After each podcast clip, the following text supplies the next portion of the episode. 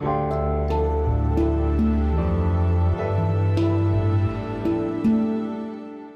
schreiben das Jahr 2022 und das hier ist die sogenannte Gegenwart.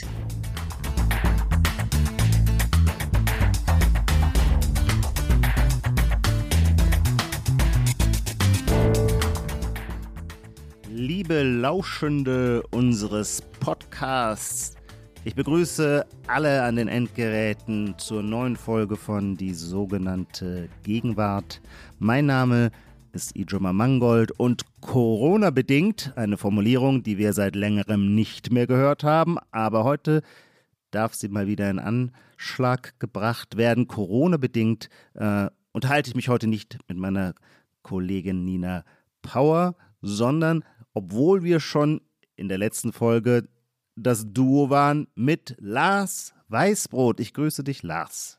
Hallo Ijoma und äh, ich äh, freue mich einspringen zu äh, dürfen und ich finde es interessant, dass du schon in der Ankündigung ein bisschen einen Teilaspekt, einen wichtigen Teilaspekt des heutigen Themas des, ich verrate es schon mal, Buches äh, anklingen lässt hassen, ha an, anklingen Hass, lassen, lassen. hast.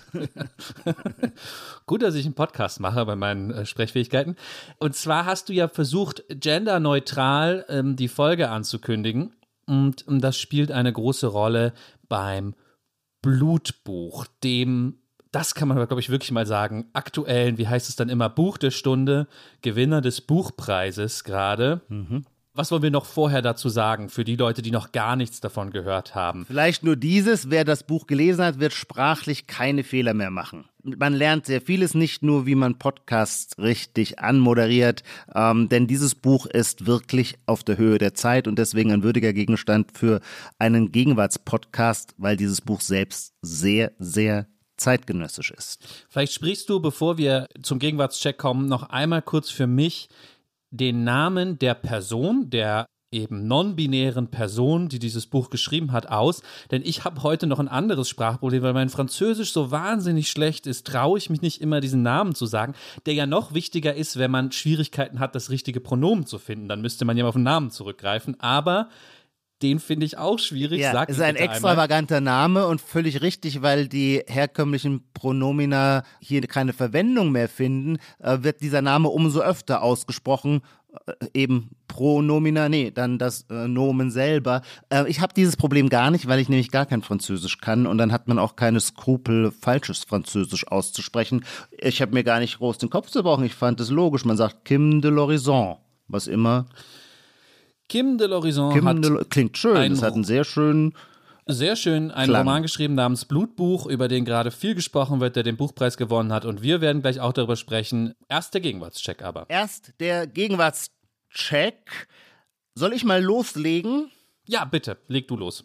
Mein erster Gegenwartscheck ist, dass man versucht, Wörter zu verwenden, die das Gegenüber irritieren und es dann aber einbettet, indem man erklärt, dass man es aus einer sehr aufgeklärten Position heraus tut. Und das ist mir jetzt nicht sehr oft, aber immerhin äh, ausreichend oft, um darin einen Trend zu erkennen, passiert. Zum Beispiel, dass mir eine Frau sagte, ja, ja, und da in Frankfurt im Bahnhofsviertel, da sind ja irre viele Aslaks. Also jetzt Aslaks im empowernden Sinne. Und dieses im empowernden Sinne fand ich toll. Ich fand es natürlich überhaupt schon mal toll. Aslak, ähm, die einen werden es kennen, weil an sich gibt es den Begriff, ich glaube, durch Haftbefehl wohl eingeführt, schon seit einem halben Jahrzehnt. Asoziale Kanacken. Und dann aber aus der Sorge heraus missverstanden zu werden. Man will einerseits cool sein und diesen Haftbefehlbegriff im Mund führen, aber hat natürlich doch auch etwas Sorge, missverstanden zu werden, ähm, dass das vielleicht abwertend gemeint sein könnte. Und dann sagt man Aslak, also im empowernden Sinne.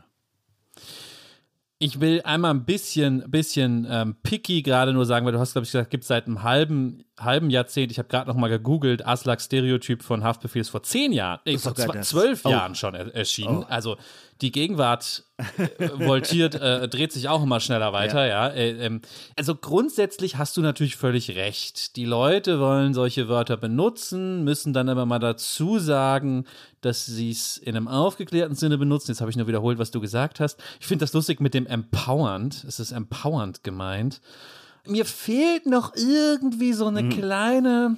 Hast, Ja. du noch, hast du noch ein zweites Beispiel, was dir so aufgefallen ist? Weil sonst ist es für mich, es geht so unter im Hintergrundrauschen Ja. unserer Gegenwart. Ja, äh, Den- du, ich, ich verstehe dein Gefühl völlig. Das ist, wie wenn man in ein äh, sehr gutes Restaurant geht und da hat der Koch mit sehr guten Zutaten eigentlich ein interessantes, durchaus bedenkenswertes Gericht kreiert, aber irgendwie fehlt eine Spannung. Und dann sagt man, ah, bei aller Liebe, aber ich glaube, diesem Gericht kann ich die volle Punktzahl meiner Begeisterung nicht zollen. Und so hast du jetzt reagiert und irgendwie leuchtet es mir jetzt auch ein. Ja, ja.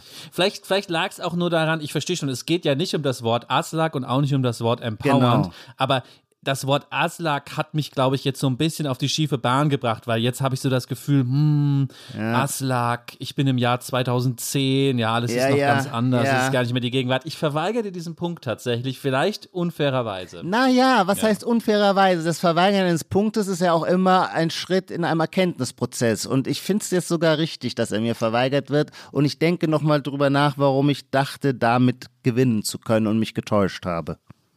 Man merkt aber, dass du äh, auf der Buchmesse warst. Ja, Weil das weil Frankfurter natürlich das Frankfurter so. Bahnhofsviertel schon sehr, sehr aufregend ist. Das muss man sagen. Ähm, das hat keine andere äh, Großstadt, ob im Guten oder im Schlechten. Wir wollen es nicht werten, aber diese Form von Aslak-Kultur, aber auch übrigens von schwarzer Community, die ganz interessant dann oft ähm, in so Kaschemmen kommen, aber mit eleganten Krawatten und Weste und Sakko und dann äh, setzen sie sich hinter den Spielautomaten. Ähm, das ist eine sehr schillernde äh, Kultur, die ich aus Berlin so, so nicht kenne. Also es ist auch tougher und rougher in Frankfurt. Übrigens natürlich auch die Menge an halben Drogentoten äh, in jedem U-Bahn-Schacht, worauf ich mir gar nicht so einen klaren reinmachen kann, warum sich das in Frankfurt so konzentriert. Also nein, Frankfurt ist schon was Eigenes. Ich mache einfach mal weiter mit meinem Vorschlag. Und jetzt frage ich dich mal ein bisschen, weil ich mir so un unsicher bin, frage ich dich mal ein bisschen wie an Weihnachten, wenn man manchmal fragt, zuerst das kleine, kleine Geschenk oder zuerst das große. Wie herum ist es, ist es besser? Ich habe nämlich was, eine ganz spezial, Spezialbeobachtung und eine, ja, äh, sehr große Beobachtung. Was, was, was ist der bessere Einstieg? Ha, schwierig. Als Kind hätte man natürlich sofort an, vom Weihnachtsmann gesagt, hat man ja immer die großen Geschenke zuerst aufgerissen. Da mache ich mal das Große zuerst und ich weiß leider schon, dass ich den Punkt nicht kriegen werde, weil äh, ausnahmsweise ich dir davon schon am Telefon erzählt hat und du hast, wie du das ja manchmal kannst, völlig kühl reagiert und hast, glaube ich, gesagt, das sei äh, völlig ausgedachter Blödsinn.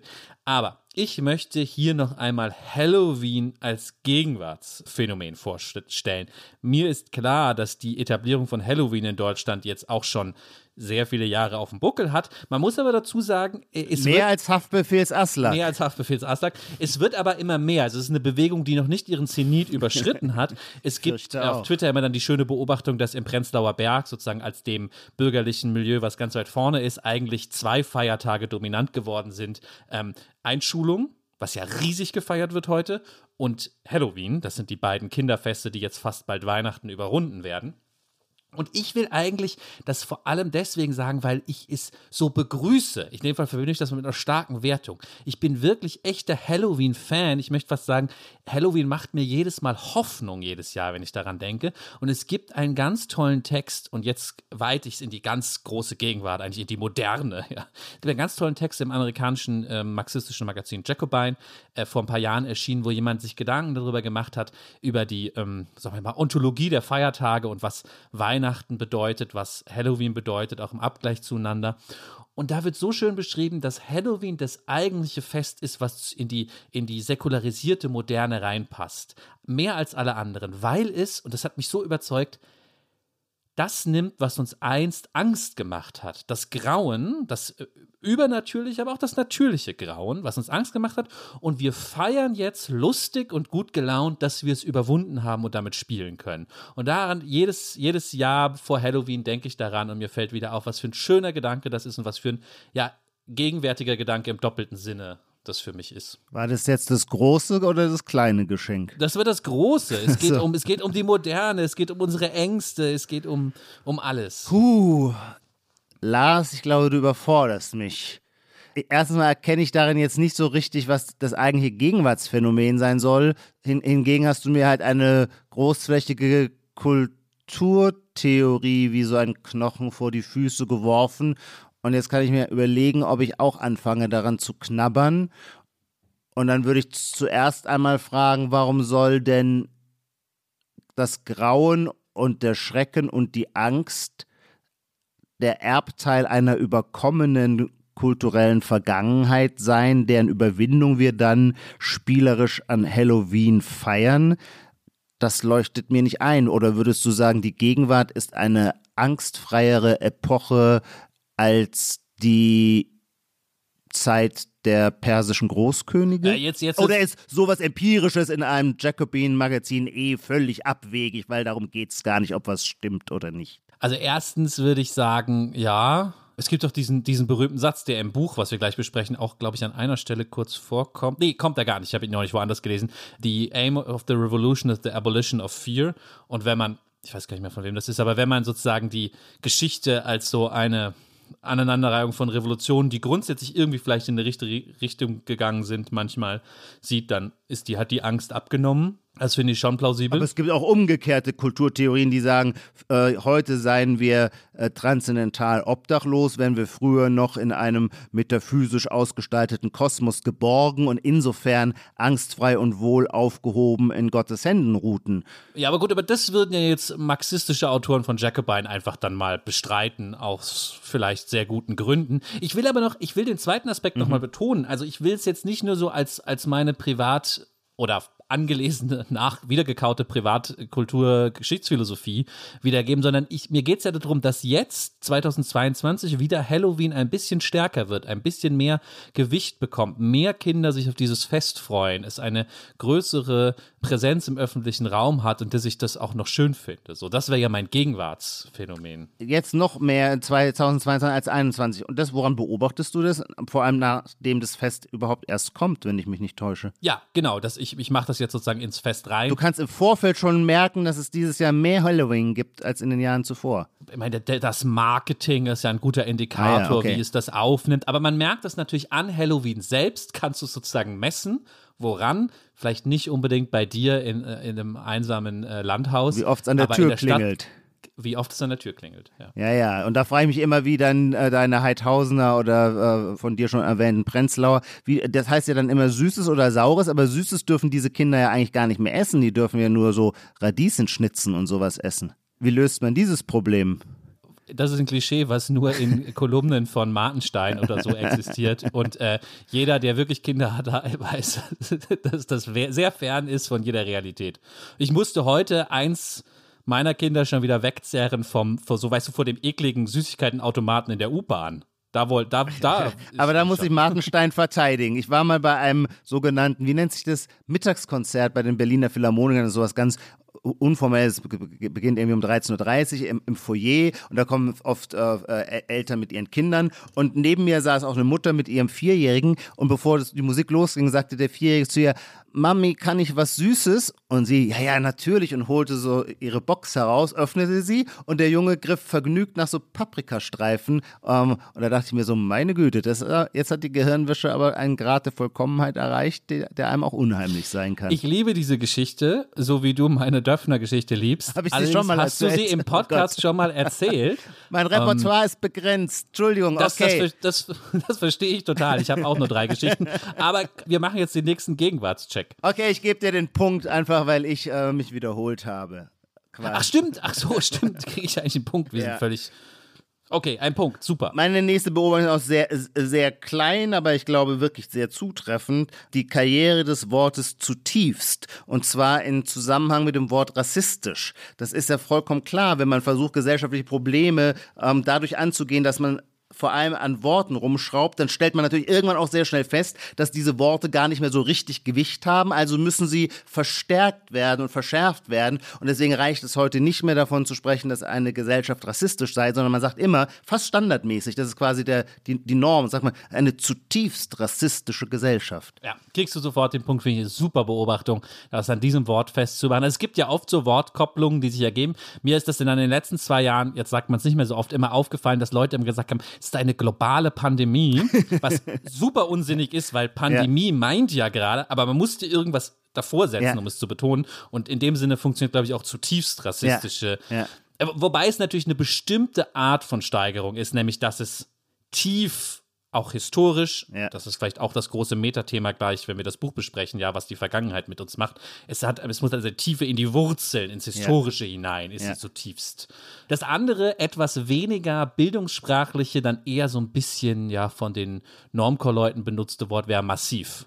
So gesagt, wir haben eine massive, haben eine Ja, massive stimmt. Steigerung erlebt, ist eine Ja. massiv. Ja, massiv stimmt, ja. Nee, den Punkt kriegst du sofort, ja. Was ist ja. denn das neue äh, Jugendwort des Jahres? Das wurde gestern verkündet. Ich habe es noch nie gehört gehabt. Sm Smash. Smash, genau. Kanntest du das? Ja, ich kenne das Wort Smash. Ja, das ich ist ein englisches Wort. Aber ich habe jetzt keine Jugendlichen gehört, die. Und ich habe mich dann auch tatsächlich jetzt in dem Jugendwort-Debatte mich dieses Jahr nicht eingeschaltet. Kann ich leider nicht so sagen. Ja, ist auch ein langweiliges Thema. Ich habe aber was, was im weitesten Sinne Jugendliches als den sehr, sehr speziellen Vorschlag. Und zwar habe ich das gesehen bei einer Instagram, bei einer sehr coolen Instagram-Influencerin, die nicht so, so, so Mode, cool, slick, Mainstream ist, sondern die irgendwie so sehr edgy aussieht und, und glaube ich auch so im weitesten Sinne irgendwie mit so Rap-Sachen zu tun hat. Ich habe jetzt leider gerade ihren Namen vergessen, aber ich will es nur ein bisschen einordnen, also sehr weit vorne. Und die machte folgendes. Sie wollte in einem Buch, was sie gerade las, einen bestimmten Absch abfotografieren und einen bestimmten Abschnitt davon markieren. Ja. Ja. So, jetzt gibt es verschiedene Varianten, wie man das machen kann. Ja. Du könntest einfach nur das fotografieren, was manchmal ein bisschen schwierig ist.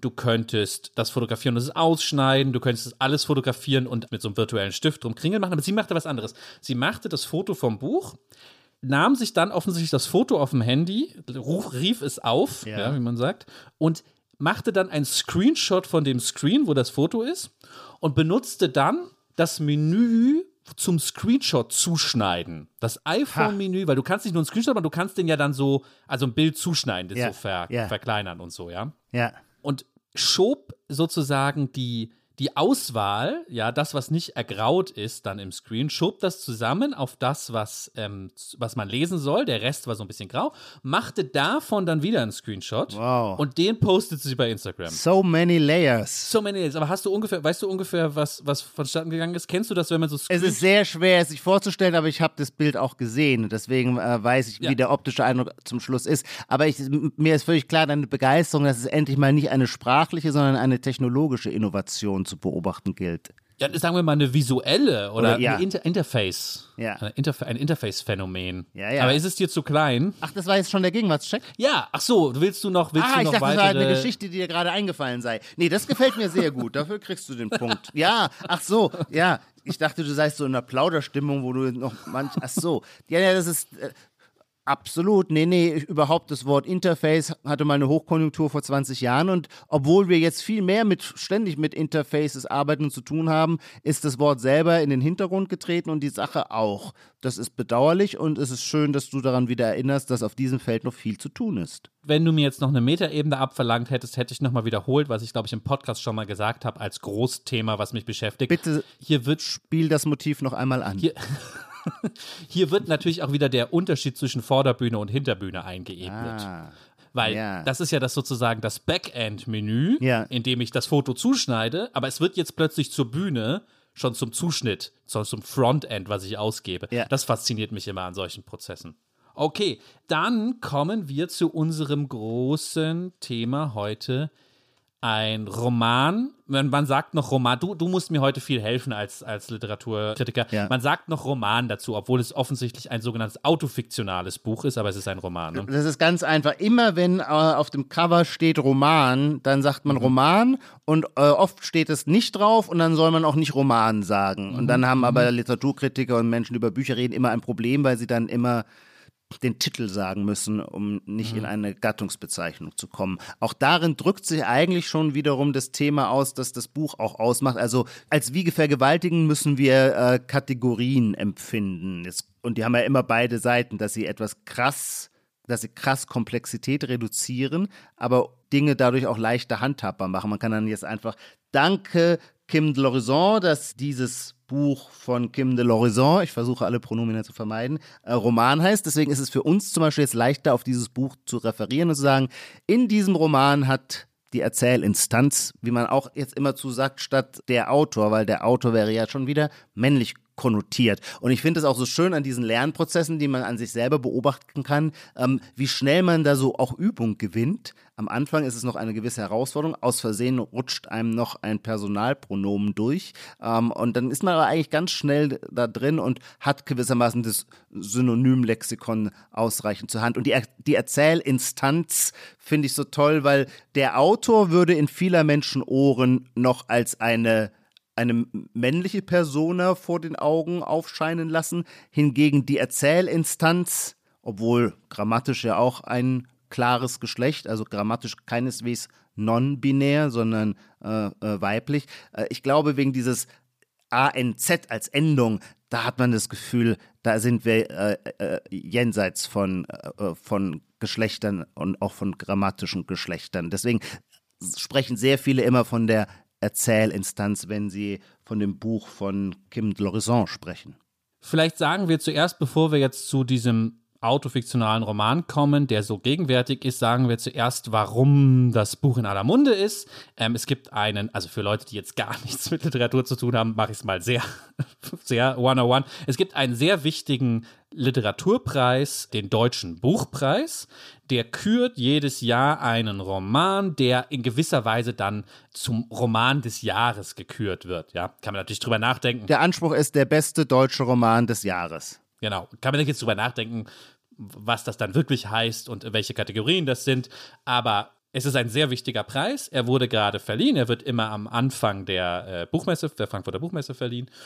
Und dieses Jahr hat äh, den Preis das Blutbuch bekommen von Kim de l'Horizon, was ich sage mal als Außenseiter ein bisschen eine Überraschung war, weil man, glaube ich, davor noch nicht so viel von der schriftstellerisch tätigen Person und dem Buch gehört hatte, ich zumindest noch nicht.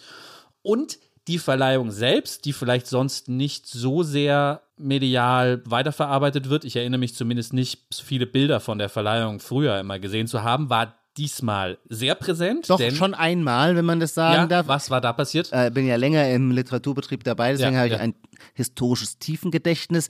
Es gab auch sehr viel Aufmerksamkeit, als Uwe Tellkamp den Preis bekam, weil der so eine sächsische Winzermütze, das kann man sich so ein bisschen wie so ein Barett vorstellen, äh, trug. Und äh, dieses traditionelle Kleidungsstück hat äh, im Literaturbetrieb für so viel Aufregung ähm, und Irritation gesorgt, dass äh, eine Woche lang von nichts anderem die Rede war als von dieser äh, Winzermütze. Das müssen wahrlich andere Zeiten gewesen sein, als man über Uwe Tellkamps Winzermütze gesprochen hat. Diesmal ist was anderes passiert und zwar hat Kim de äh, jetzt müssen wir vielleicht etwas zu dieser Person sagen, äh, eine nicht-binäre binäre Person, aber ich hoffe, ich formuliere das jetzt richtig, geboren. Ein, ein männliches Geschlecht wurde dieser Person bei der Geburt zugewiesen. Kim de betritt die Bühne, ist gewisserweise phänotypisch nicht komplett weiblich, ist aber zum Beispiel geschminkt, ähm, trägt teilweise weibliche Kleidung, betritt die Bühne und was macht Kim de l'Horizon? Er nimmt, äh, jetzt habe ich schon was, die Person nimmt den Preis an und widmet, und die Person Kim de l'Horizon widmet den Preis auch oder insbesondere den Frauen im Iran, die dort gerade ähm, gegen das Regime aufbegehren. Und im Anschluss an eine ähm, symbolische Solidaritätstechnik, die wir schon vorher gesehen haben, macht Kim de l'Horizon folgendes: Er rasiert sich die Haare ab. Allerdings, die Person rasiert sich die Haare ab. So, das ist die Szene, die dann zumindest in Deutschland im Kulturbetrieb überall zu sehen war. Ja, habe ich das ungefähr richtig erklärt? Ich habe mich jetzt leider mehrmals missprochen. Ach, ich habe alles falsch gesagt. Nö, okay. alles nicht, aber ich finde, äh, der, der Auftritt, äh, der für sehr viel Echo äh, sorgte, und das ist ja immer herrlich, wenn etwas Gesprächsstoff wird. Ich mag das, weil ich ja ein Freund von Klatsch und Tratsch bin. Der war nun doch noch viel umfangreicher und barocker, als du ihn äh, äh jetzt gerade knapp zusammengefasst hast. Er geht, er hat ja wirklich einen tollen Stil und vermag seinen Stil auch wirklich mit Grandezza zu tragen, in so einer Mischung aus Selbstbewusstsein und Zartheit. Das gefällt mir immer sehr gut. Und dann macht er, und jetzt kommen wir nämlich in den Bereich, weshalb dann so viel drüber geredet wurde, weil man sich dann immer fragte, ist es nicht irgendwie ein bisschen zu dick aufgetragen? Zuerst, ich möchte jetzt nichts falsch zuerst weint er, dankt dann seiner Mutter auf Schweizerdeutsch, dass sie so aufgeblüht sei was an einerseits ganz anrührend ist, aber dann auch im nächsten Moment denkt man sich so wieder, hm, ist es nicht merkwürdig in der Öffentlichkeit? Ist er jetzt die Instanz, die dieser Öffentlichkeit und seiner Mutter erzählt, dass sie aufgeblüht sei? Naja, mhm, interessant. Die Leute waren aber schon auch natürlich auch ergriffen, auch von seinen Tränen. Dann singt er, und zwar a cappella, was eine große Herausforderung ist und sehr leicht schiefgehen kann. Und das Interessante bei ihm, der die Bühne und die Öffentlichkeitswirkung sehr gut immer im Griff hat, ist, dass es auf keinen Fall einfach direkt ins Auge gegangen wäre. Es war kein peinliches Singen, was ganz leicht passieren kann. Ob es ein vollständig gelungenes war, darüber finde ich, könnte man dann noch nachdenken. Aber erstmal sah man auch darin, ich meine, es gehört einfach ungeheuer viel Persönlichkeitskraft dazu, a cappella zu singen namentlich an einem Ort, wo das Singen nicht erwartet wird, wo man also das Format, innerhalb dessen man etwas tut. Normalerweise gibt es immer ein Format oder ein Framing, ein Rahmen, jetzt ganz im äh, soziologischen Sinne, der das, was ich mache, stützt. Es ist für mich jetzt viel einfacher, so klug daherzureden, weil hier ein Mikrofon ist und weil ich weiß, da gibt es die äh, Podcast-Firma, die äh, sich das anhört und dann äh, zurechtschneidet. Ich weiß, ich tue das, was das Format verlangt und das macht es leichter, es zu tun. Wenn ich aber in, in einem Rahmen eines Formats, das was ganz anderes eigentlich begünstigt, wiederum was anderes tue, dann muss ich das alles aus mir holen. Die ganze, ich kann mich nicht auf das Korsett stützen, sondern muss es aus mir schaffen. Kurzum, es ist eine ziemliche Herausforderung in so einer Situation zu singen. Und ich finde, er macht es gut. Mein geschmäcklerische Kritik, so werde ich, glaube ich, heute im Podcast öfter reden. Ich finde immer, er macht alles gut und dann gibt es bei mir aber immer auch eine geschmäcklerische Kritik. Dieses, und das wäre in dem Fall wieder, macht er es nicht vielleicht zu gut? Ist auch darin nicht dann doch wieder so eine Art der Formbeherrschung, die schon fast was Abgefucktes hat. Und dann kommt das, was du erzählt hast, ja, ähm, äh, er greift zu seinem äh, Rasierapparat und rasiert sich in Solidarität mit den Frauen des Irans die Haare. Wir wollen erstmal vielleicht noch nicht alles äh, werten, obwohl es immer so schwierig ist, aber ich, ich wollte nur den Auftritt versuchen als Ganzen. Das waren auch immerhin fast eine Viertelstunde, glaube ich, oder gut zehn Minuten, ähm, äh, die er dieses Publikum, das dann auch mit Standing Ovations äh, begeistert in Applaus ausbrach, weil das natürlich auch so toll ist. Standing Ovation muss ja so darf, darf nicht inflationär verwendet werden. Und es ist sehr schwer, jemanden als Individuum Standing Ovations zu zollen, weil wer ist als Individuum denn schon so groß bedeutend, dass er Standing Ovations verdient hat, es sei denn Maria Callas bei ihrem letzten Auftritt oder so. Hingegen, wenn der Applaus einem gesellschaftlichen Phänomen, namentlich eines von Leid, Gewalt und Unterdrückung und Aufbegehren dagegen, dann sind wir ja in einer überindividuellen, dafür steht man schon auf. Und das ist in diesem Moment natürlich perfekt zusammengekommen. Standing Ovations für Kim de l'Horizon oder für die Frauen des Iran, schwer zu sagen, aber das war die Bühne. Jetzt, um, um das kurz anzumerken, hast du tatsächlich Kim de l'Horizon mehrmals misgendert. Ich glaube, wir oh. hoffen einfach auf Vergebung äh, dafür in dieser Podcast-Folge. Wir bemühen uns wirklich, äh, ähm, ich habe mir eben auch passiert, wir bemühen uns wirklich jedes Mal, äh, das nicht zu tun. Ich würde aber jetzt, glaube ich, nicht deswegen die ganze Passage neu aufnehmen.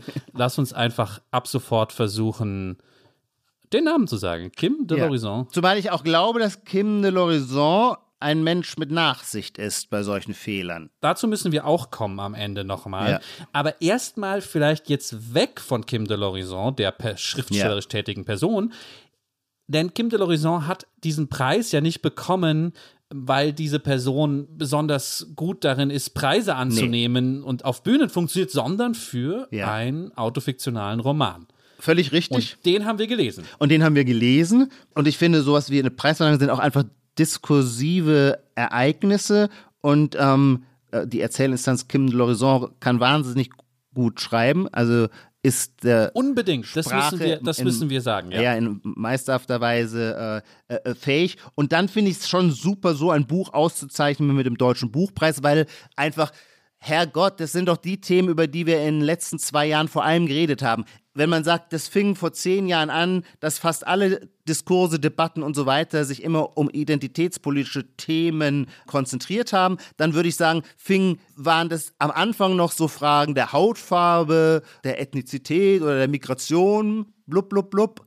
Und dann hat sich verlagert sich quasi das, das Magnetfeld oder das Zentrum äh, des Diskurses immer mehr hin zu Genderfragen, zu Fragen sexueller Orientierung und dann zu Fragen der Geschlechtsidentität. Und in den letzten zwei Jahren kann man sagen, hat die Frage der Geschlechtsidentität quasi den Rest der identitätspolitischen Debatten weggeräumt und sich ganz zentral positioniert. Man merkt es vor allem ja auch in diesen Auseinandersetzungen um die Harry Potter Autorin äh, J.K heißt sie J.K. J.K. Rowling? ja, ja, ungefähr so. Ja, so kann man sagen. J.K. Rowling. Manchmal kommt an einem Name, der eigentlich super vertraut ist, dann plötzlich ganz hoch. Habe ich ihn jetzt falsch ausgesprochen? Ah ja, J.K. Rowling äh, zu, äh, zu, fassen. Und diese Frage, also was ist eine Frau und äh, gibt es, wie nennt man es, TERF? TERF ist die Abkürzung für Trans-Exclusive Radical Feminists. Danke, genau, genau. Und wenn ich jetzt sage, das ist quasi so zum Zentrum als Goldstandard identitätspolitischen Denkens geworden, dann finde ich es eben super, dass wir jetzt ein sehr gut geschriebenes Buch gewissermaßen auf der absoluten Höhe dieser Diskurse haben, an dem wir all diese Fragen, mit denen wir so, über die wir sowieso immer streiten und diskutieren, quasi auch noch auf ästhetisch nach, wie sagt man, State of the Art äh, diskutieren können dafür finde ich, sind solche Preise da. Absolut. Ich, sorry, ich springe jetzt ein bisschen hin und her, weil ja. ich muss einmal was ergänzen zu dem gut geschrieben. Ja. Damit das so ein bisschen fühlbar ja, sehr wird. Gerne. Ja. Will ich einfach jetzt nur gerade zwei, drei Sachen, die ich unterstrichen habe, sozusagen, oder virtuell unterstrichen habe, hier vorlesen. Man merkt natürlich, dass Kim de l'Horizon wahnsinniges Talent hat, poetische Formulierungen zu finden, dicht oder dichterisch zu schreiben. Es wird einmal einfach nur ein Abend in der Vorstadt beschrieben äh, aus seiner Kindheit und da steht dann nur der Satz, der Tag rutscht in die Buchsbaumbüsche. Punkt. Ein zweiter kurzer Satz, auch glaube ich eine Beschreibung aus der Kindheit einer Vorstadt. Idylle will ich nicht sagen, weil das wird natürlich sofort hinterfragt, aber einer der, der Normalität der Vorstadt. Laternen fressen gelbe Stücke aus der Nacht wenn die, wenn die Sonne ja. schon unter hinter den Buchsbaum ein bisschen verschwunden ist.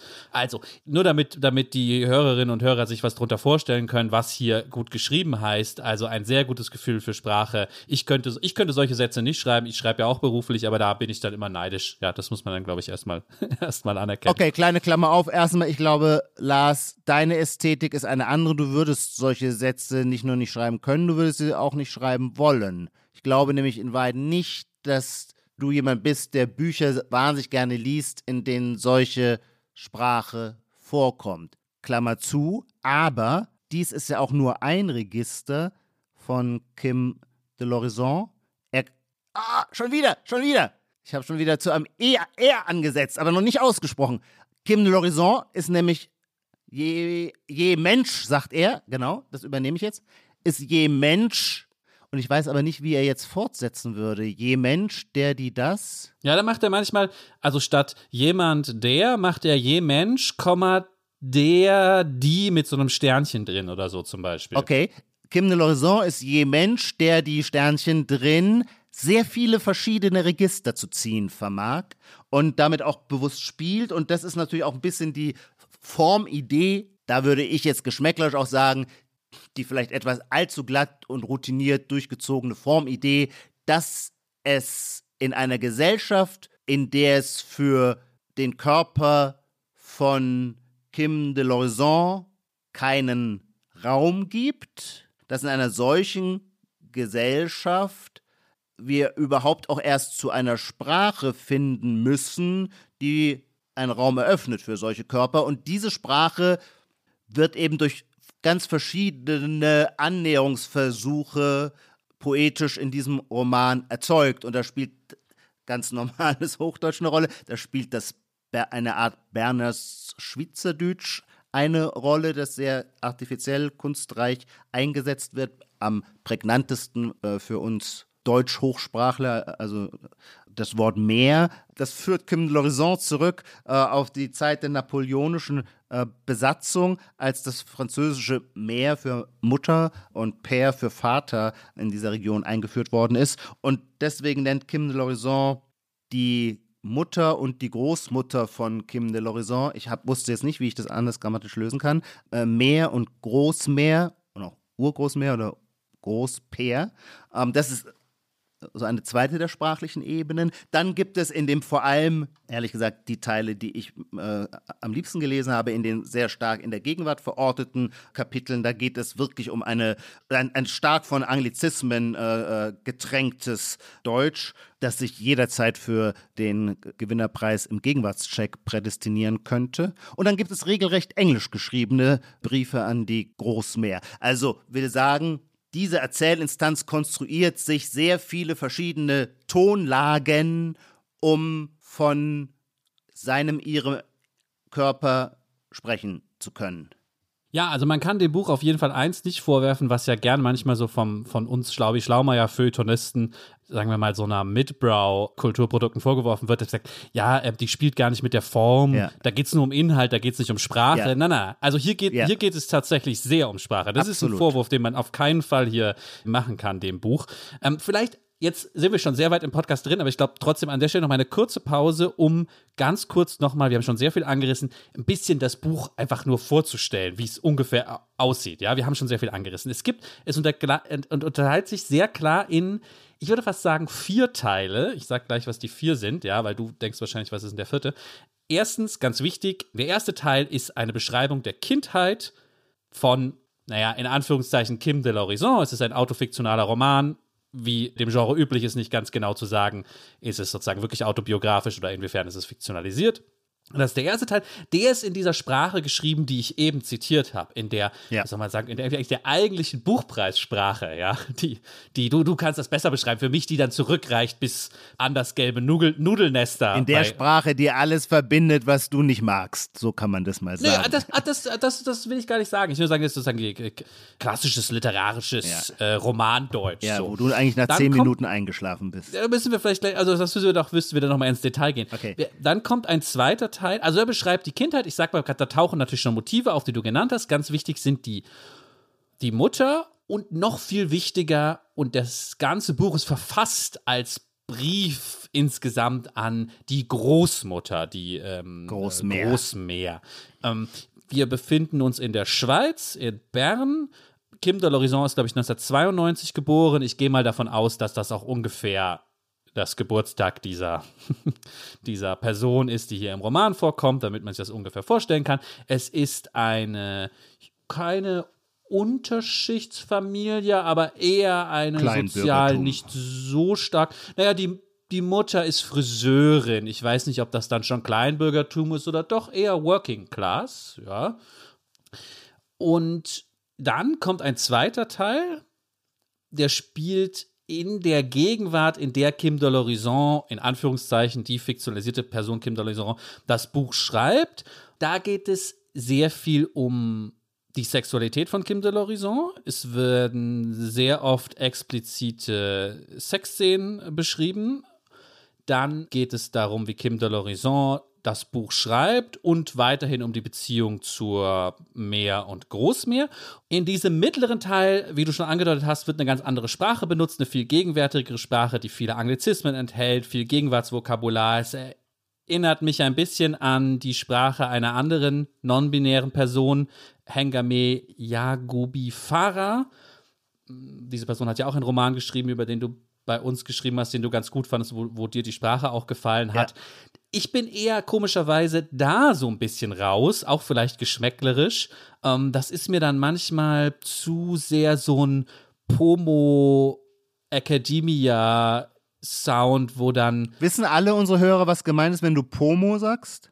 Ja, so, so postmoderne Theorie. Es wird auch, es wird auch zitiert, Derrida und Franzosen und andere Sachen, trifft irgendwie auf so eine linke Gegenwartscoolness und das versucht in so Sprachbildern zusammenzufassen. Ich kann da auch noch mal was zitieren. Ich lese mal was prototypisch aus diesem mittleren gegenwärtigen Teil vor mit dieser gegenwärtigen Sprache. Achtung, es kommt da jetzt auch gleich so unvermittelt so ein englisches Wort, nicht erschrecken dann. Äh, das passiert da hin und wieder. Die Erzählinstanz erzählte gerade, auch das spielt hier eine wichtige Rolle, über historische Forschungen, die sie gemacht hat zu einem Baum, der im Garten der Großmeer stand und thematisiert jetzt aber das eigene Abschweifen. Das geht so. Mist, ich hoffe, ich habe sie nicht schon wieder vergrault. Naughty me. Naughty who? Naughty This, Naughty Text, der einfach nicht straight sein will, der sich einfach ständig unter meinen schlecht lackierten Nägeln wegdreht, wegquengelt, wegqueert. Aber keine Sorge, ich kann auch stringenter und jetzt super elegant zurück zu Goethe und so weiter und so fort. Jetzt findet die Erzählinstanz den Bogen zurück zu dieser historischen Forschung, um die, um die es hier geht. Das fand ich ganz prototypisch für den mittleren Teil. Willst du die anderen Teile noch charakterisieren oder? Mhm, ich mache das noch schnell, weil dann haben wir einmal so ein Gesamtbild des Romans. Es passiert jetzt noch was Interessantes. Innerhalb dieses mittleren Teils, dieses Gegenwartsteils, findet die Erzählinstanz etwas, was die Mutter geschrieben hat. Die Mutter, die eigentlich Friseurin ist, das geht auch sehr viel um diesen Klassismus-Hintergrund, die nicht so gebildet ist, hat versucht, ein Werk zu schreiben, was sich aber auch schwierig erfassen lässt. Es soll so eine Art mütterlicher Stammbaum der Familie sein. Gleichzeitig sind es aber offensichtlich erdachte fiktionale Biografien, keine erforschten, die die Mutter da aufgeschrieben hat gespeist. Das wird am Rande so ein bisschen klar, ist es soll es, glaube ich, davon sein, dass die Mutter sich sehr viel für Hexen interessiert hat, in so einem noch von, von Bildung noch nicht eingefangenen Interesse, vielleicht auch an Feminismus ganz stark und auch an queeren Themen für die Geschichte der Hexen und sehr viel so ja, wir, wir würden wahrscheinlich sagen, tri historische Trivialliteratur über so Hexen fast so die Wanderhure mäßig gelesen hat. Und dadurch gespeist hat sie jetzt eigene Biografien der Frauen ihrer Familie geschrieben. Die gibt jetzt die Erzählinstanz wieder. Das ist wieder, passiert wieder in einem ganz anderen Ton, ja, in so einer so einer Cut-Up-Technik aus vielleicht so Trivialliteratur und ein bisschen Fantasy und ist da alles reingemischt. Das sind so eingeschobene Passagen. Und dann ist, glaube ich, das Wichtige, dass am Schluss eben die Erzählinstanz, das hast du ja schon gesagt, auf Englisch an die Großmutter schreibt, um eigentlich zu brechen mit dem ganzen Sprachproblem, was ihn vorher die Person vorher geplagt hat. Das so, so kann man sich den Roman absolut. vorstellen, oder? Ja, ja, absolut. Ja. Und da sieht man jetzt auch schon gewiss die ganzen, das meine ich jetzt wertneutral, die, die, die ideologischen Botschaften, die in in Form übersetzt werden. Irgendwo gibt es in dem Roman diese Formulierung, die Familie sei gewissermaßen der Verstrickungszusammenhang der Traumata äh, weitergibt, genauso wie die Kultur das im größeren Rahmen sei, weshalb jeder Befreiungsschlag immer auch einer sein muss aus den überlieferten Narrativen der, des Familienromans oder der Kultur, in die man hineingeboren ist, herauszukommen. Und dieses Buch ist versteht sich als dieser Befreiungsschlag. Es ist einer allerdings, dem man nicht den Vorwurf also man könnte so ein Buch ja dann vormachen, ja, ja, und das ist sehr genau kalkuliert und wissend, wie man sich befreit aus der heteronormativen Welt. Dass ein so gangbarer, auch längst ausgetretener Weg ist, weiß diese Erzählinstanz aber auch. Und das wird, glaube ich, jetzt, das ist eigentlich das, was diesen Roman ästhetisch interessant macht, ähm, vielleicht auch nervig macht, dass er sich aller Einwände immer schon bewusst ist und sie auch ausspricht und natürlich den Einwand dadurch auch neutralisiert, denn man kann einem Buch nicht etwas zum Vorwurf machen, was dieses Buch selbst mitreflektiert. Sehr simpel gesagt zum Beispiel erscheint einem natürlich diese ganze Edginess im Vokabular auch eine Form des Distinktionsstrebens. Man setzt sich ab von äh, Holzfäller Leuten, die noch nicht über so elaborierte Begriffe verfügen. Allerdings ist Kim de l'Horizon dieser Einwand völlig bewusst und er greift ihn selber wiederum auf. Er spricht auch selber von den vielen Layers aus Ironie, in die man so gebettet sei und dass es natürlich ein Bedürfnis gäbe, daraus rauszubrechen. Selbst dieses Bedürfnis ist seinerseits aber schon wieder ein historisches. Er verknüpft es mit dem amerikanischen zu früh verstorbenen oder sich umgebracht habenden Schriftsteller David Foster Wallace. Infinite Jest ist sein berühmtester Roman ähm, und ähm, Kim Lorison nennt ihn als, äh, äh, ruft ihn an als Vertreter einer New Sincerity, ähm, der versuchte, Zitat, der Ironie der Postmoderne äh, zu entkommen. Das heißt, alle diese Layers sind vor bedient Kim Lorison und bedenkt sie aber auch immer schon mit und darin liegt, ich würde sagen, beides. Eine Spielfreude, die mir gefällt, aber auch eine Form der Unangreifbarkeit, von der ich manchmal das Gefühl habe, vielleicht ist sie auch zu leicht erschrieben. Verstehst du diese Skepsis, die mich darin schon auch lenkt und leitet?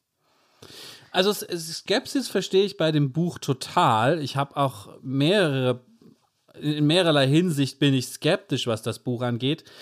Ich versuche aber mal gerade deinen Befund, dass sich das so abdichtet nach allen Ja. Seiten hin, eher anzugreifen, weil Ja. das stimmt für viele Aspekte, die du nennst. Also, was, was oft passiert, ist, dass die Erzählinstanz etwas aufgreift mit Ich weiß. Ja, Mhm. genau. Ja, es gibt auch dann in, teilweise Fußnoten, auch das ja gehört zu dem Experimentieren mit verschiedenen Stimmt, Sachen. genau so sagt, ich weiß schon, das ist jetzt eine, ein alter postmoderner Trick, den ich hier anwende, aber das ist mir schon klar. Ja, Ja. mhm. Was, was, das muss ich sagen, aber darum geht es ja im Roman nicht, ja, aber trotzdem die Erzählinstanz dann immer ein bisschen unsympathischer macht. Äh, Ich mag das schon bei wissenschaftlichen, wissenschaftlichen Papern nicht, wenn Fußnoten immer anfangen mit, ich weiß schon, dass das alles so und so ist. Ja, Ja, ähm, ja. Aber gut, das ist vielleicht auch mein persönliches, persönliches Problem. Interessanter finde ich, dass er in einer Hinsicht bezieht Kim de l'Horizon ja absolut Stellung und dichtet sich gar nicht gegen Kritik ab. Und das ist gerade die Kritik, die ich vorbringen würde, nämlich die Fokussierung auf das Vergangene. Das Buch bringt alle Gegenwartsdiskurse zusammen, gerade natürlich die großen Cla Class, Gender, Race, nicht so sehr nur in dem Sinne, dass Kim de l'Horizon hin und wieder reflektiert, dass er weiß, dass die Person weiß ist, seine Familie weiß ist, äh, bringt, bringt das sozusagen alles zusammen, aber der, es gibt einen gemeinsamen Fluchtpunkt und das ist immer das Vergangene. Entweder es geht um die Traumata oder die Erinnerungen von Meer und Großmeer oder es Oder geht den um Schmerz. die Geschichte. Das, ge- aber da, und damit Schmerz. ist er voll in unserem äh, Gegenwartsdiskurs drin. Äh. Das stärkste Wort oder die stärkste Haltung, die man heutzutage einfließen lassen kann, ist eine, ein Ausdruck von Schmerz. Der ist dann immer über den Zweifel erhaben. Es ist auch interessant, man könnte, nicht, man könnte sogar sagen, es wird nicht nur auf Erinnerung fokussiert, sondern Erinnerung wird wiederum eng geführt. Einmal sagt, einmal sagt die Erzählinstanz ähm, Scham, also er macht so eine, greift da auf Annie Ernaux auch zurück, sehr reflektiert, ja, Ja. Ähm, macht so einen Unterschied zwischen Erinnern an Scham und Erinnern an Schmerz und was anders ist. Aber man hat dann plötzlich das Gefühl, ah, Erinnerung besteht aber hier natürlich auch nur aus den negativen Sachen meistens. Das ist sozusagen auch darauf eng geführt. Aber ich will nur die verschiedenen Erinnerungsdimensionen Ja. nochmal benennen. Es gibt diese historische Forschung zur Geschichte dieses Baums im Garten, so eine Archiv, Archivgeschichtsschreibung. Dann gibt es genau diese fiktionale Geschichtsschreibung, die die Mutter über die Familie der Geschichte macht. Und am Ende in diesem, in diesem letzten englischen Teil, der vielleicht wirklich die Metaebene ist, wo die Erzählinstanz am klarsten bekennt, da, da sagt die Erzählinstanz sogar, wo sie vorher was fiktionalisiert hat und wo nicht. Also wo man das vielleicht Layer 0 lesen kann. Da heißt es sogar, das sei die Aufgabe ihrer Generation vielleicht. Die Aufgabe ihrer Generation sei, also der um 1992 geborenen, sei ähm, die Vergangenheit aufzuarbeiten und mit diesen, diese, diese Traumata jetzt nicht mehr weiterzugeben, endlich. So. Also das ist, das Ja. ist der Fokus und das wird auch nicht mehr Das ab, stimmt. das wird nicht mehr gegen Kritik immunisiert. Ja, das stimmt, da hast du völlig recht. Das ist gewissermaßen der, äh, wie sagt man, der transzendentale Signifikat, das transzendentale Signifikat, also der Punkt, der seinerseits nicht nochmal in Frage gestellt wird, ist, dass die Vergangenheit, die Tradition, die Überlieferung, die Kultur als solches im Grunde faschistisch ist und abzulehnen ist. Das kann, wird dann auch mit Blick auf die Blutbuche und ihre wissenschaftliche Aufbereitung, auf die Gartenkunst, wie sie Goethe betrieben hat, also bis zu Goethe hin äh, nachgewiesen oder ähm, dargestellt.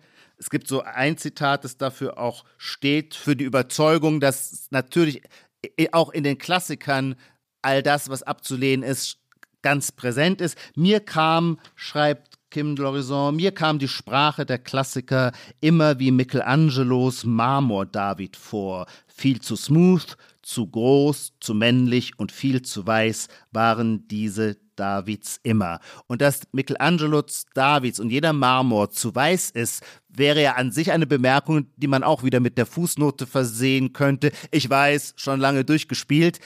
In dem Fall fehlt diese Fußnote. Trotzdem, Lars, ich äh, möchte nochmal auf deinen Einwand gegen meine Beobachtung der Unangreifbarkeit zurückkommen, weil ich schon glaube, dass sie das Buch doch gut charakterisiert. Und ich würde, ich habe mich vorher nicht gut genug ausgedrückt, glaube ich. Und jetzt ging mir, weil du auf Annie Ernaux verwiesen hast, ging mir auf, wie ich mich klarer ausdrücken kann. Ich hoffe, mich klarer ausdrücken zu können, nämlich mit dem Begriff Intersektionalismus. Und jetzt würde ich einen kleinen historischen Exkurs machen.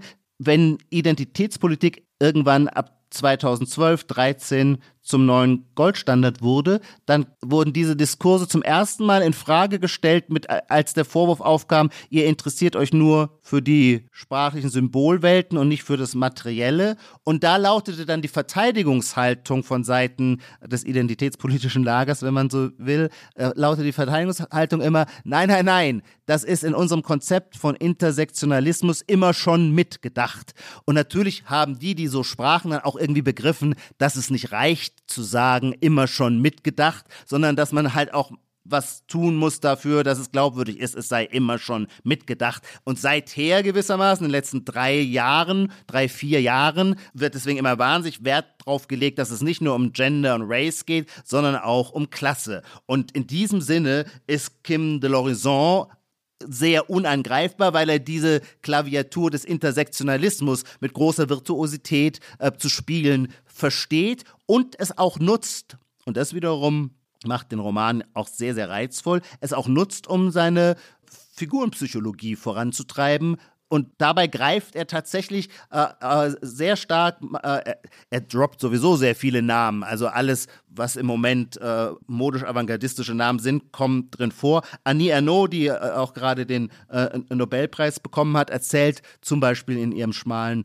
Buch Der Platz auch davon, die kommt aus einer Norm einer Arbeiterfamilie aus der Normandie und macht also nun diesen großen Aufstieg ins, äh, in die Kulturschickeria äh, von Paris durch ihre Tätigkeit als Schriftstellerin und spricht nun in ihren Romanen natürlich eine andere Sprache als die Sprache ihrer Eltern. Und das beschreibt Annie Ernaux immer als die doppelte Charme, nämlich einerseits die Scham für ihr Herkunftsmilieu, das sie gleichzeitig natürlich auch liebt, und gleichzeitig die Scham gegenüber ihrem Herkunftsmilieu, dass sie deren Sprache abgelegt und sich eine neue Sprache äh, angelernt hat. Und diese doppelte Scham, dieses Motiv dekliniert Kim de l'Horizon in Blutbuch mannigfach durch, indem er eben in dieser großen Fähigkeit zur Metareflexivität immerzu mit einspielt, dass auch sein eigenes Vokabular, dass auch sein eigener Lifestyle, dass auch seine Art, es sich gut gehen zu lassen und ein Highlife-Leben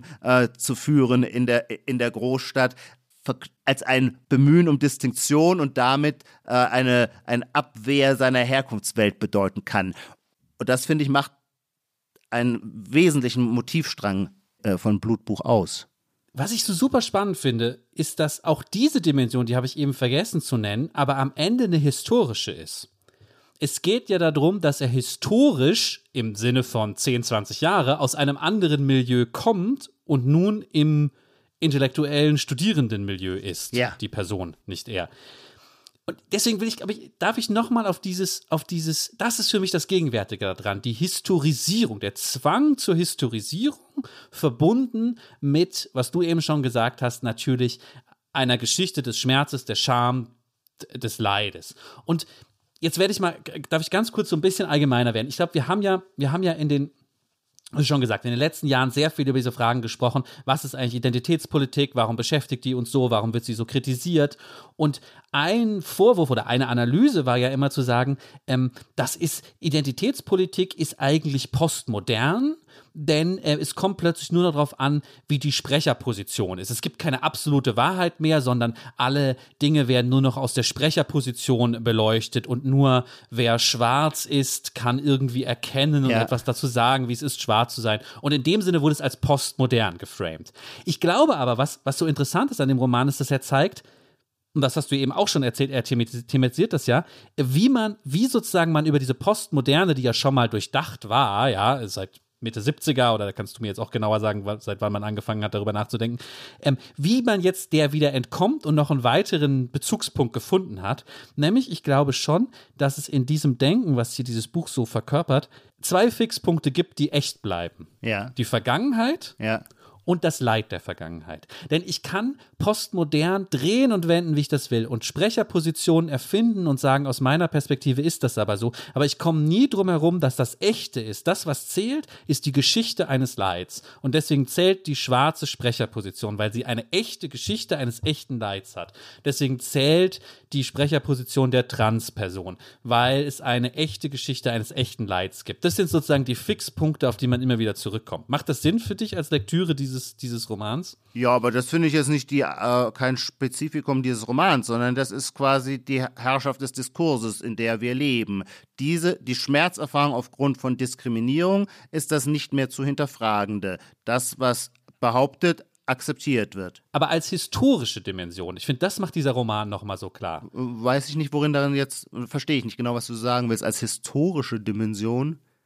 Jede Diskriminierungserfahrung ist ja in diesem Weltbild, ist ja, weil man angegriffen wird aufgrund einer, wie auch immer, patriarchalen, weißen Cis-Normativität, die ist ja historisch überliefert, ja. Das Leid ist immer das Leid kommt immer aus der überlieferten Dominanzkultur. Ja, ist das nicht entscheidend auch für den Roman? Vielleicht ist es bloß trivial, aber dass keine gegenwärtigen Formen der Unterdrückung einfach als gegenwärtige dargestellt werden können, sondern sie sind nur echt, ah. wenn sie eine historische Blutspur es muss nicht immer eine Blutspur sein. Das ist jetzt das Extrembeispiel für Sklaverei. So. Wenn sie eine historische Spur hinter sich herziehen. Ja, aber nur das macht sie wirklich. Ja, das ich, ich hab, weiß nicht genau, ob ich dich wirklich verstehe und ich weiß auch nicht genau, ob der Gedanke, der mir jetzt kommt, äh, wirklich hilfreich oder zutreffend ist, aber könnte es nicht damit zusammenhängen, dass die Gegenwart, in der auch diese Romanfigur lebt und spielt und auch die Gegenwart, in der dieser Roman erscheint und in Frankfurt mit weiten Armen umarmt wird und mit Standing Ovations quittiert wird, dass in der Gegenwart die non-binäre Existenz eine ist, die mit bestimmten kulturellen Distinktionsvorteilen ausgestattet ist und deswegen in dem Sinne gar keine Leitrepräsentanz, es sei denn mit Blick auf die Vergangenheit. Also mit der, ja. mit Blick auf die Herkunftswelt, aus der auch Kim Lorison kommt und für die er sich im Annie Ernauschen Sinne dann fast schämt, sie hinter sich gelassen zu haben. Und wie hat er sie hinter sich gelassen? Indem er eben in die queere literarische Lifestyle-Welt gezogen ist.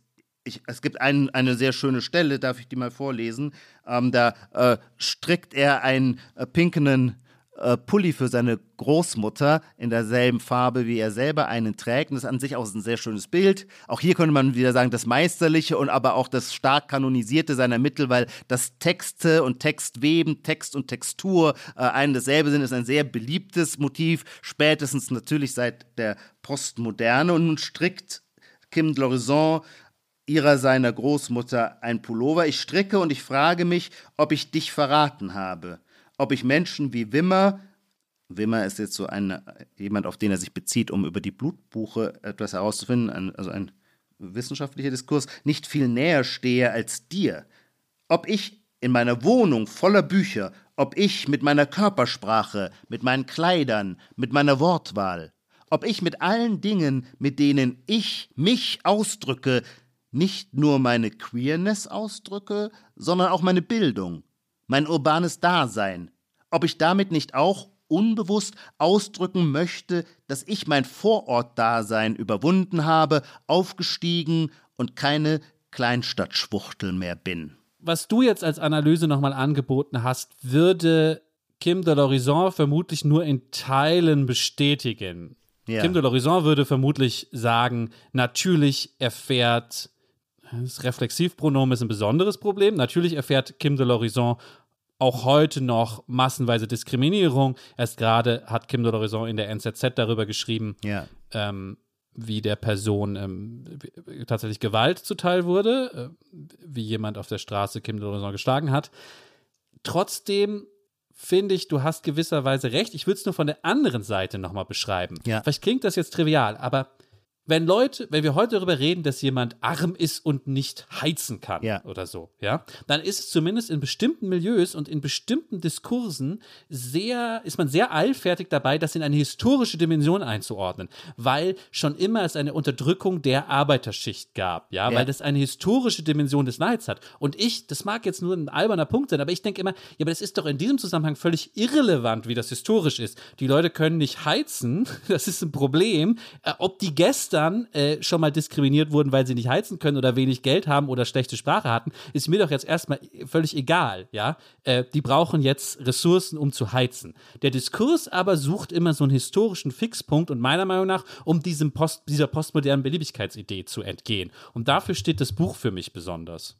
Okay, ich weiß nicht, vielleicht mhm. habe ich es jetzt zu oft gesagt und es ist eigentlich jedem klar. Mhm. Es ist jedenfalls interessant, diese Überlegung. Werbung. Diese Woche in der Zeit? Die Bücher des Frühlings. 16 Seiten blühende Fantasie. Von gefährlichen Liebschaften, einer Flucht auf dem Mississippi und magische Erzählkunst. Das Literaturspezial zur Buchmesse in Leipzig. Die Zeit, Deutschlands größte Wochenzeitung. Jetzt am Kiosk oder direkt bestellen unter zeit.de/slash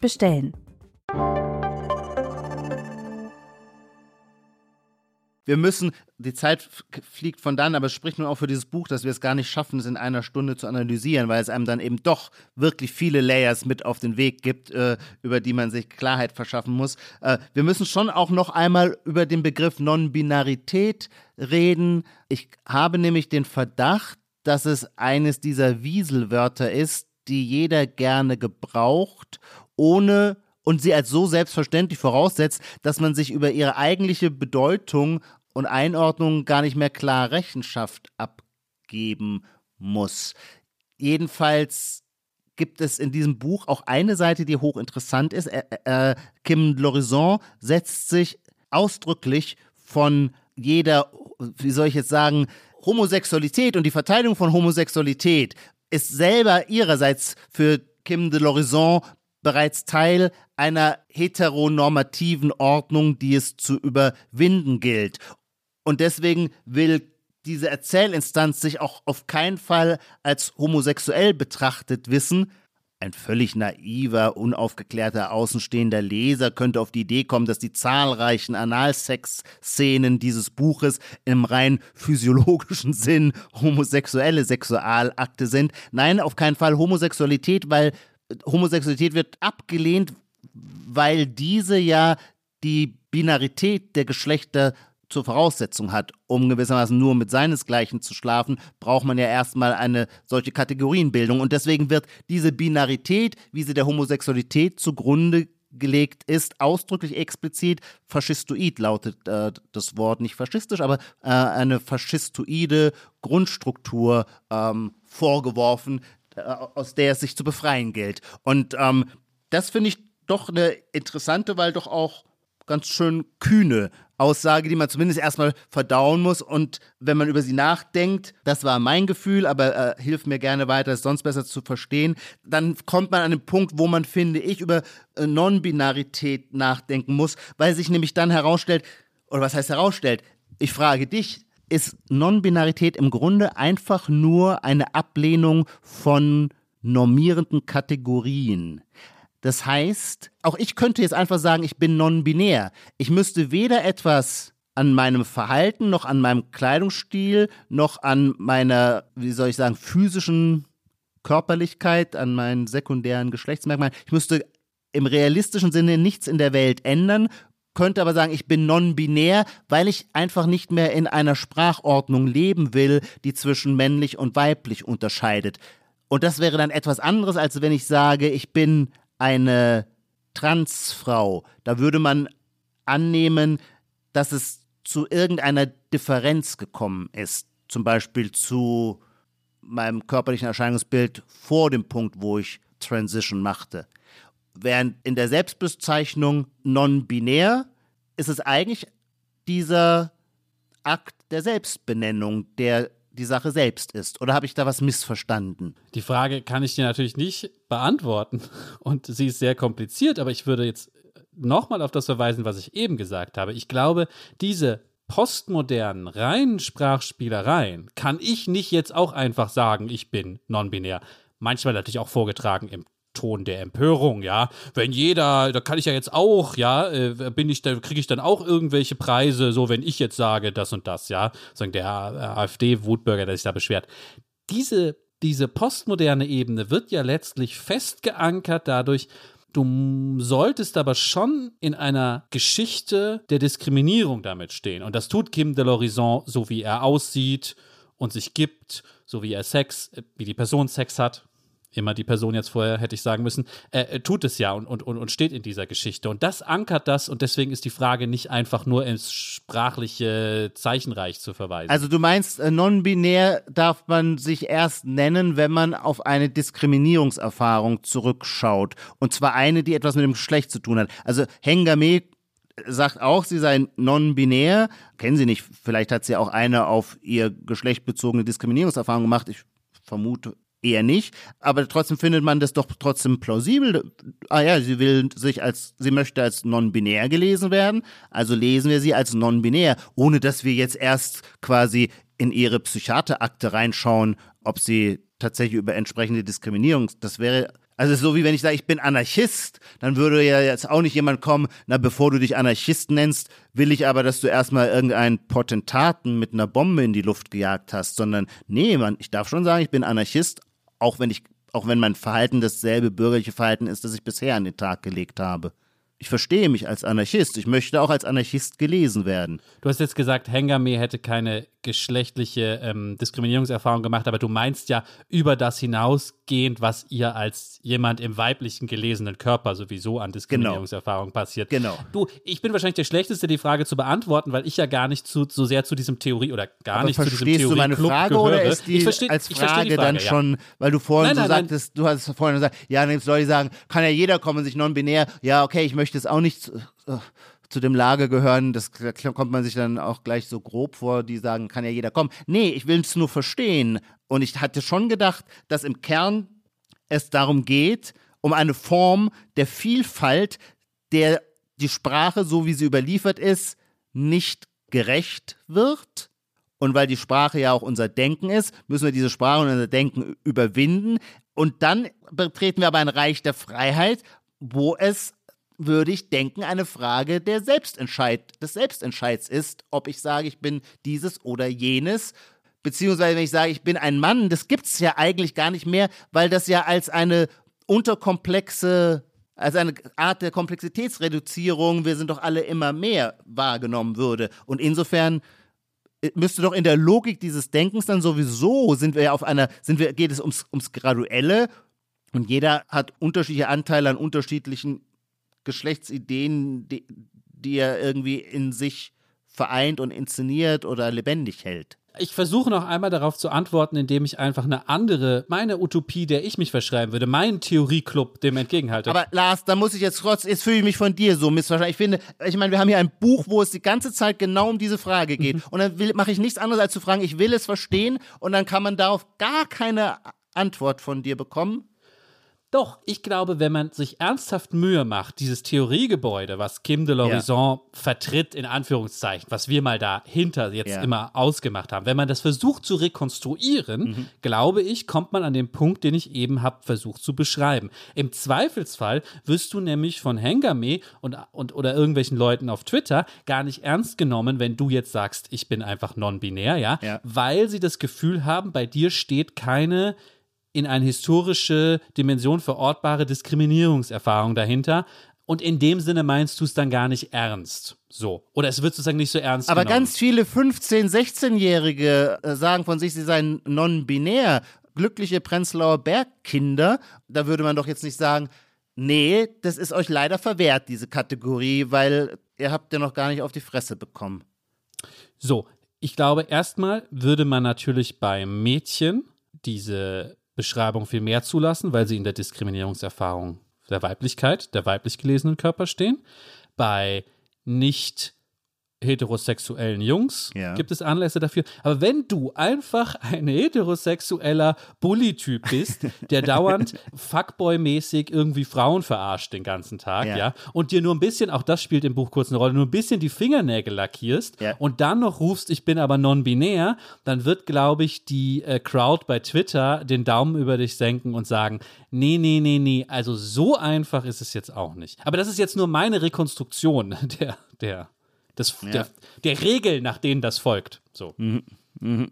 Naja, vielleicht ist es ja auch so, dass die interessanten Phänomene eben auch gar nicht so sehr einer Regel folgen. Das mag schon sein.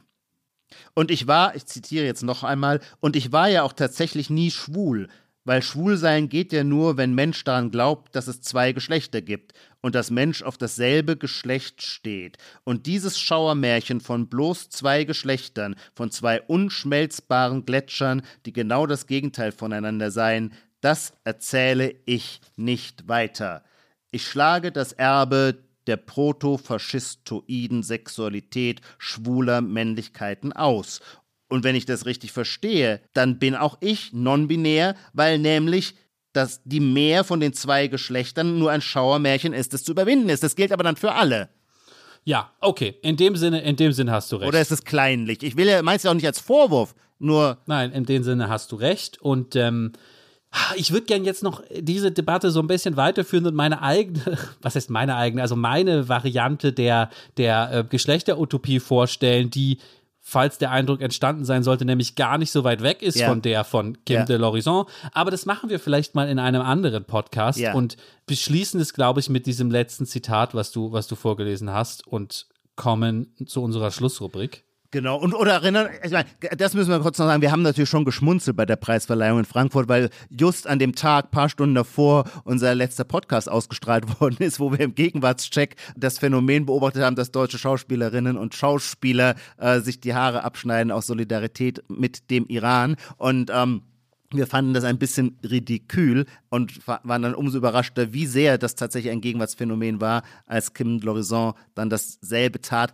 mit einem Satz. Und da möchte ich nun doch, also das hat, hat mir nicht gefallen, das geht mir nicht gut rein mit dem Satz, dieser Preis sei ja auch an die Frauen im Iran vergeben worden und daraufhin äh, fing er an, sich die Haare zu rasieren. Und da weiß ich nicht, ob dieser Satz so plausibel ist ob der Umstand, wenn die Jury den Preis an die Frauen im Iran hätte vergeben wollen, ob sie das nicht hätte auf eine andere Art getan, auf eine glaubwürdigere unter Umgehung ähm, des kontingenten Preisträgers Kim Lorison, wenn man so möchte. Also da fand für meinen Geschmack eine Art moralischer Symboltransfer statt zwischen sehr, sehr fernliegenden Leitgeschichten, die mir, äh, wie sagt man, äh, äh, ein Unwohlsein bereitet. Das gesagt, Nochmal aber zur Verteidigung von Kim de l'Horizon in diesem Kontext. Wir hatten uns im Podcast über deutsche Schauspielerinnen beschwert, die sich eine kleine Haarspitze abschneiden. Kim de l'Horizon packte den guten Remington Haarrasierer aus und scherte sich den Kopf, was eine andere Kategorie ist. Das stimmt. Ichoma, ich will dir zum Abschied noch eine Prognosefrage stellen, die sogenannte Zukunft. Ganz anderes Thema, ganz anderes am Thema am Schluss noch wir haben gerade viele Diskussionen darum, dass manche Kulturveranstaltungen leer bleiben. Die, äh, die Sitze im Theater, in der Oper, die Stühle bei der Lesung, da kommen irgendwie nicht so viele Leute wie früher mal oder wie man gehofft hat. Selbst Tokotronic haben ihre Tour verschoben, weil der Kartenvorverkauf zu schwer anzog. Meine straight Frage an dich ist, wird das Kulturpublikum nicht zurückkehren, dass es zu irgendwelcher Kultur irgendwie zurückkehrt, das ist mir zu wischiwaschi. Wird das Kulturpublikum an die alten Orte zurückkehren oder ist hier ein Cut passiert und wer jetzt sein Publikum verloren hat mit der Sache, die es da macht, die er sie da macht, kriegt es auch nicht mehr zurück? Oh, ist das eine anspruchsvolle Frage. Huh. Ja, da haben wir uns doch wahrscheinlich alle schon Gedanken drüber gemacht. Ob Natürlich, das, das, ist, das, ist, das das bereitet allen Intendanten und Museumskuratoren und so weiter äh, schlaflose Nächte. Und es ist natürlich soziologisch so hochinteressant, weil man auch da wiederum beobachten kann, dass natürlich kulturelle Praktiken Übungen und Gewohnheiten sind. Und wenn man einmal aus einer Gewohnheit herausgefallen ist, ist es wahnsinnig schwer, wieder zu ihr zurückzukehren. Wer einmal Theaterabonnent ist, bleibt es bis zum Rest seines Lebens, weil der Akt, das Abonnement zu kündigen, eben ein extra Handeln erzwingen würde. Und nun kommt es aber von außen. Zwei Jahre lang fand all das nicht statt. Und alle fangen nochmal bei Null an und können sich jetzt für sich überlegen, was sie als die ihnen angemessene Form kultureller Betätigung empfinden. Manche mögen gleichzeitig auch noch die Sorge haben, dass sie in einem Theater oder einem Konzertsaal zu nah am Nachbarn sitzen und den Virus einfangen könnten. Auf deine Frage zu sprechen. Ich glaube, Dinge gehen verloren und vor allem auch kulturelle Praktiken gehen verloren. Schauen wir uns an, wie voll waren die Kathedralen um 1500 und wie leer sind sie heute oder wenn sind sie gefüllt von anderen Menschen, nämlich nicht von Gläubigen, sondern äh, von Kulturtouristen, die sich die Fensterscheiben anschauen wollen, die Kirchenfenster anschauen schauen wollen. Insofern versteige ich mich, der ich ja sonst immer einen äh, fröhlichen äh, Zukunftsoptimismus verkörpere, zu der etwas pessimistisch-skeptischen Position, ich glaube, das wird nicht mehr zurückkommen. mir bleibt nichts anderes, als mit diesen Worten, diese Worte aufzugreifen und zu sagen, äh, danke an die Zuhörerinnen und Zuhörer, an die Zuhörenden für die Aufmerksamkeit in der heutigen Folge und danke dir, Ijoma. Bis zum nächsten Mal. Ich danke dir, Lars, und all unseren Lauschenden. Die Titel aller Bücher, Artikel, Filme, Songs oder Serien aus dem Podcast finden Sie in der Podcast-Beschreibung. Bei Anregungen, Kritik und Lob schreiben Sie uns gerne an gegenwart.zeit.de.